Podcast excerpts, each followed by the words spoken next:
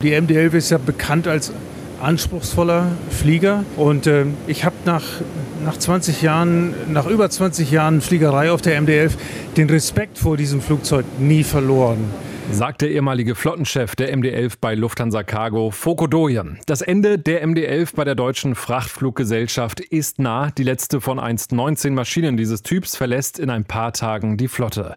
Der letzte kommerzielle Flug landet am 15. Oktober am Frankfurter Flughafen. Damit endet eine Ära, dann ist in ganz Europa keine MD-11 mehr stationiert. Zum Ende dieses Dreistrahlers spreche ich mit dem langjährigen MD-11-Kapitän Fokodoyen, der mittlerweile auch schon in Rente ist. Und präsentiert wird auch diese Ausgabe von Proflight. Proflight öffnet euch den Zugang zu einer Welt, die eigentlich nur Pilotinnen und Piloten zugänglich ist. Denn mit Proflight nehmt ihr Platz in den echten Full-Flight-Simulatoren von Lufthansa Aviation Training. Bis vor kurzem hättet ihr da auch noch im MD-11-Simulator fliegen können. Auch der hat die Flotte der Simulatoren verlassen, denn die Zukunft bei Lufthansa Cargo gehört jetzt den Boeing 777 und auch dieses Muster könnt ihr gerne im Simulator fliegen. Alles ist buchbar, auch zum Beispiel die Königin der Lüfte, die Boeing 747. Das ist ein Erlebnis, das es so nur bei Proflight gibt. Ich wünsche euch viel Spaß. Alle Infos unter proflight.com. Den Link, den gibt es in den Show Notes.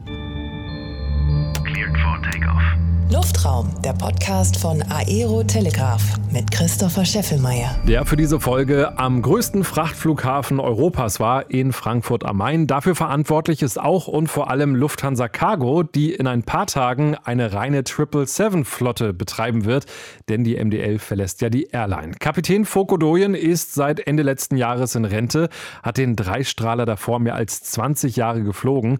Wir haben uns in Frankfurt bei Lufthansa Cargo getroffen, sind über das Vorfeld gegangen, haben dann auch in einem Flugzeug gesessen. Deswegen die Frage an ihn.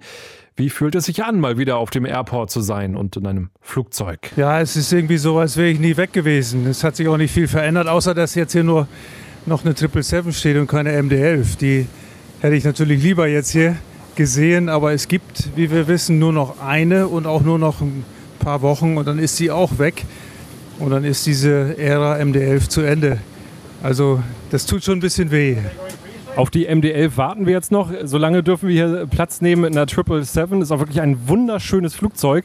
Sie sind diese Maschine nicht geflogen im Vergleich zur MD-11. Wo ist der Unterschied? Also rein äußerlich schon. Die 777 ist halt ein zweimotoriges Flugzeug mit, wie wir eben draußen gesehen haben, riesigen Motoren und äh, entsprechend auch etwas mehr Frachtkapazität, mehr Frachtkapazität als die MD-11 hatte. Die MD-11 hatte drei Motoren, war damit auch, denke ich mal, das letzte Flugzeug dieser Art, weil dreimotorige Flugzeuge wird es mit Sicherheit nicht mehr geben. Es wird eher so sein, dass die Entwicklung dahin geht, dass es alles nur noch zweimotorige Flieger sind. Und äh, ja, das ist mal so der optische Unterschied. Und ansonsten, jedes Flugzeug ist anders. Also das Cockpit, natürlich sind da Dinge, die man absolut vergleichen kann. Anzeigen, die fast identisch sind, aber jedes Flugzeug ist eben doch anders und man muss eben für jedes Flugzeug auch als Pilot eine Lizenz erwerben, eine Umschulung machen, die recht umfangreich ist, also mit äh, einer ganzen Reihe von Simulatoren, so 12 bis 14 Simulatorschichten, A4 Stunden und dann noch eine Linieneinweisung. Also es zieht sich schon mal so zwei bis zweieinhalb Monate hin und das ist auch gut so, weil die Verfahren auf jedem Flugzeug halt doch andere sind. Ich fand die Begrüßung gerade sehr spannend. Sie haben Ihre ehemaligen Kollegen getroffen, die jetzt diese 777 gleich in Richtung Tel Aviv fliegen werden. Und ich glaube, Sie haben so sinngemäß gesagt, na, wie ist es jetzt mit eurem, wie haben Sie gesagt, eurem Spielzeugflugzeug? Hatten Sie es so genannt? Ja, ich habe es Mädchenflieger genannt. Äh, das war so, als diese 777 kam, das war so die Bezeichnung, die halt, ähm, wie das halt so ist, wie Autofahrer halt auch lästern über andere äh, Autotypen. So ist es halt bei Flugzeugen auch.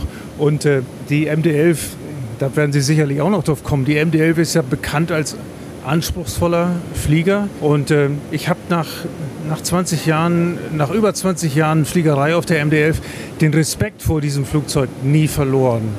Warum braucht man Respekt? Ja, der, der Flieger ist halt dadurch, dass ein relativ hohes Gewicht bei relativ kleinen Tragflächen hat. Ähm, das muss man durch Geschwindigkeit ausgleichen. Also wir sind mit der MD-11 im Anflug eigentlich immer deutlich schneller unterwegs als andere Flieger. Mit maximalem Landegewicht von 223 Tonnen haben wir eine Geschwindigkeit von über 160 Knoten und eine 777 oder auch eine 747 ist da in dem Bereich einfach 20 Knoten langsamer unterwegs.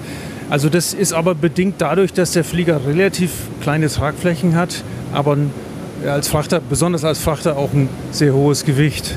Und das muss man durch Speed ausgleichen.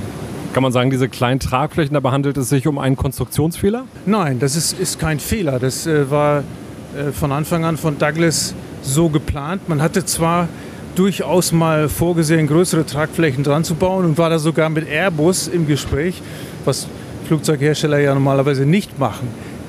Jeder Hersteller, er hat ja so seine eigenen Philosophien, aber man hatte überlegt, eben Tragflächen vom A340 an die MD-11 zu bauen.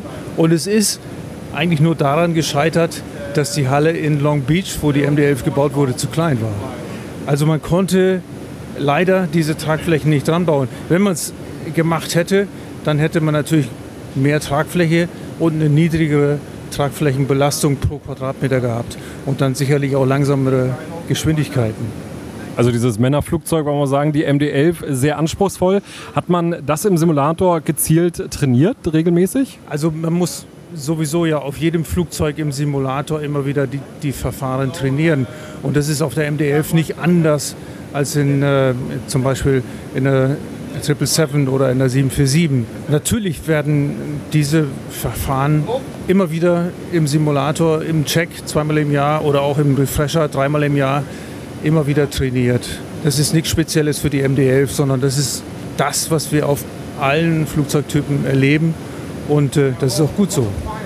Jetzt ist die MD-11, das haben Sie mal gesagt, Ihr Lieblingsflugzeug, das wird es auch immer bleiben. Warum? Was macht dieses Flugzeug für Sie aus? Weil so ein Flugzeug hat ja immer eine Seele, für einen Piloten ja sowieso.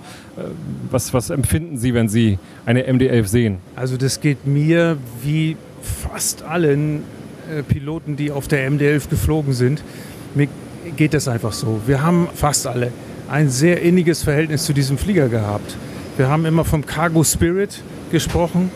Ähm, es war einfach so eine Verbundenheit mit diesem tollen Flugzeug. Ähm, das hatte natürlich mit dem Flugzeugtyp zu tun, das hatte aber auch mit dem wirklich tollen Streckennetz zu tun. Wir haben jetzt eben von den Kollegen gehört, die schönste Zeit war die, als wir mit 19 Fliegern ein wirklich weltweites Streckennetz hatten. Da war für jeden was dabei. Ähm, es gibt bei jedem natürlich Prioritäten. Es gibt Leute, die fliegen lieber nach Fernost, andere fliegen lieber nach USA oder Südamerika. Oder wir hatten diesen legendären Weltumrunder vor, vor vielen Jahren, äh, wo man fast drei Wochen unterwegs war. Da hatte so jeder seine Prioritäten, aber es war eben auch für jeden was dabei. Und das machte natürlich auch den Reiz der Fliegerei aus auf der MD-11. Und Cargofliegen ist halt sowieso nochmal was, was ganz anderes. Sie waren ja auch viele Jahre Flottenchef äh, der MD-11-Flotte hier bei Lufthansa Cargo. Was macht ein Flottenchef eigentlich? Ja, ich war neun Jahre Flottenchef, ähm, war da für die etwas über 400 Piloten der disziplinarische Vorgesetzte. Also ich hatte Personalführung für eben alle Kapitäne und Co-Piloten dieser Flotte und habe mich bemüht, sehr nah dran zu sein an meinen Kollegen eben. Und äh, wenn man aus dieser Gruppe kommt, und ich war schon vorher ein paar Jahre hier geflogen und äh, auch schon vorher Ausbilder gewesen, ich kannte viele Leute und wurde dann Flottenchef. Somit war eigentlich schon eine sehr enge Verbindung da zu sehr vielen Kollegen. Und das hat sich auch all die Jahre eigentlich äh, sehr positiv ausgewirkt. Wenn wir mal so zurückblicken, die Geschichte der MD-11 bei Lufthansa Cargo, da gab es ja auch einen äh, Unfall. Können Sie uns über den noch mal was erzählen? Was ist damals schiefgegangen? Es war halt so, dass es eine sehr harte Landung war in Riyadh. Äh, beziehungsweise der erste, die erste Landung war noch nicht mal so hart, aber der Flieger ist leider wieder in die Luft gegangen, hat ein zweites Mal aufgesetzt, noch härter als beim ersten Mal ist nochmal in die Luft gegangen, ein Stück hochgesprungen und beim dritten Mal hat er halt mit so viel Belastung aufgesetzt, dass es der Flieger nicht mehr ausgehalten hat und aus, auseinandergebrochen ist. Dieses Verfahren, ähm, das würde normalerweise zum Go-Around, also zum Durchstarten führen. Man kann also auch, selbst nachdem der Flieger schon aufgesetzt hat, eigentlich noch durchstarten. Das wäre in diesem Fall die Lösung gewesen. Das ist aber nicht gemacht worden und deswegen dann das zweite und dritte Aufsetzen Und da ist der Flieger dann einfach dieser Belastung nicht mehr gewachsen gewesen. Und war eine sehr traurige Geschichte. Ich war Flottenchef zu der Zeit, ich hatte Urlaub und habe das zu Hause erfahren und bin sofort in die Firma gefahren. Das war ein sehr trauriger Tag. Nicht nur für mich, für uns alle. Aber Gott sei Dank ist den Piloten, klar, sie waren verletzt, aber es ist ihnen nicht so viel passiert. Beide fliegen wieder und äh, haben das auch ganz gut verkraftet. Es gibt bei YouTube kann man äh, das finden, eine super spannende Reportagen mittendrin, produziert vom Hessischen Rundfunk. Da können wir jetzt mal reinhören, denn auf dem letzten Flug von Atlanta hier nach Frankfurt, da hatte sogar das Rufzeichen ja, Ihren Namen getragen. Focke One, dann wünsche ich noch natürlich einen guten äh, Ruhestand für der Belegschaft. Und weiter geht's dann mit Tower 11878. Macht's gut. Das ist ja unglaublich, wenn ein Flug Foco One heißt. Wie hat sich das damals angefühlt? Das muss ja eine unglaubliche Ehre sein, mit so einem Rufzeichen um die Welt zu fliegen. Mir war das bis zu dem Zeitpunkt, als wir im Hotel in Atlanta den Flugplan in die Hand bekamen oder aufs äh, iPad bekamen, mir war das gar nicht bewusst. Also da habe ich schon eine Gänsehaut gehabt. Und ich dachte, das wird nie funktionieren. In Amerika ist dieser Name völlig unbekannt, Focco. Aber wir haben von Anfang an vom Pushback bis über das Taxi bis zum, zur Takeoff-Clearance und den ganzen Weg bis nach Frankfurt dieses, Flugze äh, dieses Rufzeichen verwendet. Und es wurde tatsächlich auch äh, von den Fluglotsen überall so akzeptiert. Und äh, mit zunehmender ähm, Flugzeit oder sagen wir mal so mit Annäherung an Deutschland kamen dann immer häufiger die Fragen, was ist das für ein komisches Rufzeichen? Und äh, ja, dann musste halt äh, Michael Schwinder neben mir saß halt zugeben, naja, das ist der letzte Flug von ihm. Und äh, dann wurden mir noch ein paar sehr, sehr nette Grüße mit auf den Weg gegeben. Ja, das war schon etwas, was mich berührt hat. Was ist so das Skurrilste, das Sie mal geflogen haben? Also wenn es jetzt ums Tier geht, das, da würde ich sagen, das war ein Nashorn, das hier aus äh, Frankfurt nach Johannesburg gebracht wurde. Es kam aus dem Frankfurter Zoo und wurde nach Johannesburg gebracht, um dort in Südafrika dann ausgewildert zu werden.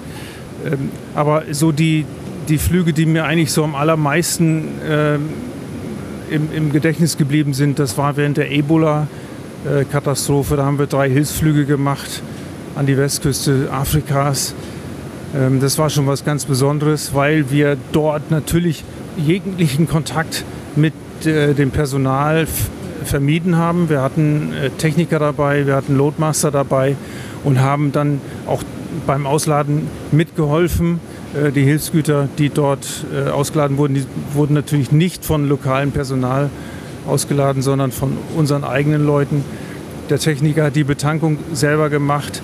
Also wir haben jeglichen Kontakt vermieden und das muss ich sagen, in dieser Zeit, das war schon, schon skurril, irgendwo hinzufliegen, wo die Menschen ja eigentlich nicht wissen, ob sie den nächsten Tag noch erleben. Und wir konnten zumindest einen kleinen Beitrag dazu leisten, dass dort die richtigen Hilfsgüter hingebracht wurden. Und so Hilfsflüge, die Lufthansa Cargo ja doch immer wieder gemacht hat, ist gab ja viele Jahre eine, oder gibt immer noch eine Kooperation zwischen Aktion Deutschland hilft und Lufthansa Cargo. Äh, davon habe ich mehrere gemacht und eine in die Karibik oder eine auch nach Manila.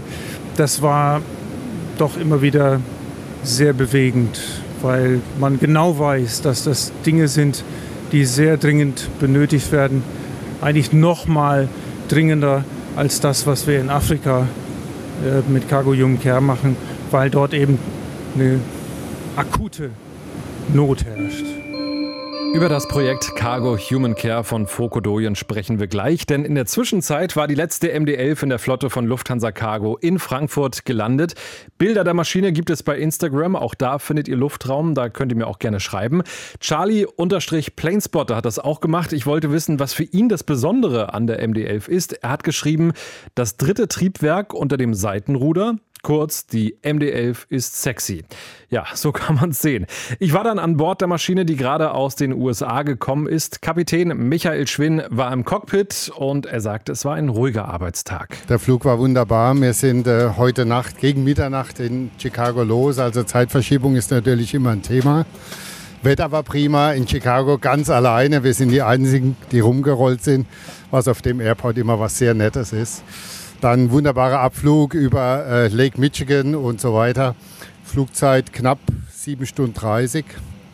Aber alles gut gelaufen, keine besonderen Vorkommnisse, sehr erholsam, weil die Sonne dann eben irgendwann aufgeht. Über dem Atlantik dann Sonnenaufgang jetzt hier gelandet. Relativ viel Verkehr wieder. Aber Thomas Wienbrand, der Mitflieger, hatte heute seine letzte Landung. Die hat er natürlich wunderbar gemacht. Und ja, jetzt sind wir hier und freuen uns auf daheim. Die letzte Landung auf der MD-11. Die letzte Landung auf der MD-11. Er schult nächsten Monat um auf die Triple und freut sich darauf. Wann geht's für Sie auf die 777? Mal sehen, steht noch nicht fest. Mal gucken. Ich darf den letzten Flug mit begleiten und da mal sehen, wie es weitergeht. Herr Doyen hat schon in diesem Podcast äh, von der MD-11 geschwärmt. Was macht das Flugzeug für Sie so besonders? Äh, ich hatte eine wunderbare Zeit hier. Ich war jetzt auch äh, gut 20 Jahre auf dem Flugzeug, habe alles gesehen, die Welt äh, in alle Richtungen be befliegen dürfen. Und es ist einfach ein tolles Flugzeug, hat ähm, immer anspruchsvoll. Das war also eine ganz schöne Kombi zwischen ähm, Fliegerei, aber mit sehr hohem Anspruch. Und diese Kombination hat einfach unglaublich Spaß gemacht. Also als Pilot war man immer gefordert, war nie was, nie einfach. Und diese Kombi war einfach ganz toll. Mal Hand aufs Herz, gerade weil es ja so herausfordernd ist, hat man den Autopiloten nicht einfach oft angelassen? Bis ganz zum Schluss? Den hat man im Reiseflug in der Regel natürlich immer an. Aber die Landanflüge, nee, die macht man immer von Hand so gut. Bei schlechtem Wetter muss der Autopilot ja an sein. Aber bei äh, schönem Wetter natürlich hat man das immer von Hand gemacht und diesen kleinen Challenge, den hat man sich immer gegönnt. Das heißt, Ihnen wird das Flugzeug dann fehlen, wenn es die Flotte verlassen hat? Absolut. War eine ganz tolle Zeit in meiner Fliegerei und Ganz wunderbar. Ein Pilot, der schwärmt über die MD-11. Dann noch einmal zurück zu Foko Doyen, der auch im Ruhestand weiter alles gibt für sein Projekt Cargo Human Care. Zuerst hat er damals Kinder in Kenia unterstützt. Ja, das ist 20 Jahre her. Da bin ich eigentlich durch Zufall auf ein Kinderheim gestoßen. Im Vorbeifahren habe ich das Schild gesehen, Mother's Mercy Home, und habe gedacht, da könntest du mal reingehen. Und habe meinen Taxifahrer gebeten, wieder zurückzufahren. Und wir sind dann da rein. Das war eben dieses Kinderheim, was wir auch nach wie vor unterstützen und wo unser Cargo Human Care Projekt eigentlich so seinen Anfang genommen hat. Damals noch sehr bescheiden mit Wellblechhütten und äh, großen Unter Unterkunftszimmern für 84 Kinder insgesamt. Alles Waisenkinder aus sehr, sehr armen Verhältnissen. Und ich habe gedacht, wenn du in deinem Leben was bewegen willst und was bewegen kannst, dann ist es hier. Und so nahm das eigentlich in dieser Stunde seinen Anfang. Und äh, ich habe dann eigentlich bei jedem Besuch, bin sehr oft nach Nairobi geflogen im Laufe der Jahre, habe dieses Kinderheim immer wieder besucht und wir haben dann ein paar deutsche Ärzte gefunden, die Interesse hatten, uns zu unterstützen ehrenamtlich. Und wir haben ein kleines äh, Medical Center unterstützt in der Stadt Nairobi eben auch. Und dann kam eine wirklich tolle Aktion 2007, in dem Jahr, als wir auch unseren Verein gegründet haben. Da ist die FAZ, Frankfurt Allgemeine, auf uns aufmerksam geworden, hat einen großen Artikel geschrieben und äh, ich wurde eingeladen vom Herausgeber Werner Dinker. Der fand das Projekt, obwohl es noch sehr klein war, total spannend und hat gesagt, man könnte es in die Weihnachtsspendenaktion bringen. Ja, und so sind wir 2007 in die Weihnachtsspendenaktion gekommen, haben damit das Heim gebaut und auch das Medical Center. Und äh, ja, mittlerweile sind noch ein paar Projekte dazugekommen, das stimmt. Woher kommt dieser Antrieb? Ich glaube, es war eigentlich die Begegnung mit einem jungen John Kahini, der, den ich 2004 in diesem Heim getroffen habe mit einem Herzklappenfehler. Das musste operiert werden und äh, die Kirche als Träger des Heims hatte kein Geld dafür. Und Cargo Human Care als Verein gab es damals noch nicht. Deswegen habe ich Geld gesammelt bei uns im Ort auf, der, äh, auf dem Weihnachtsmarkt.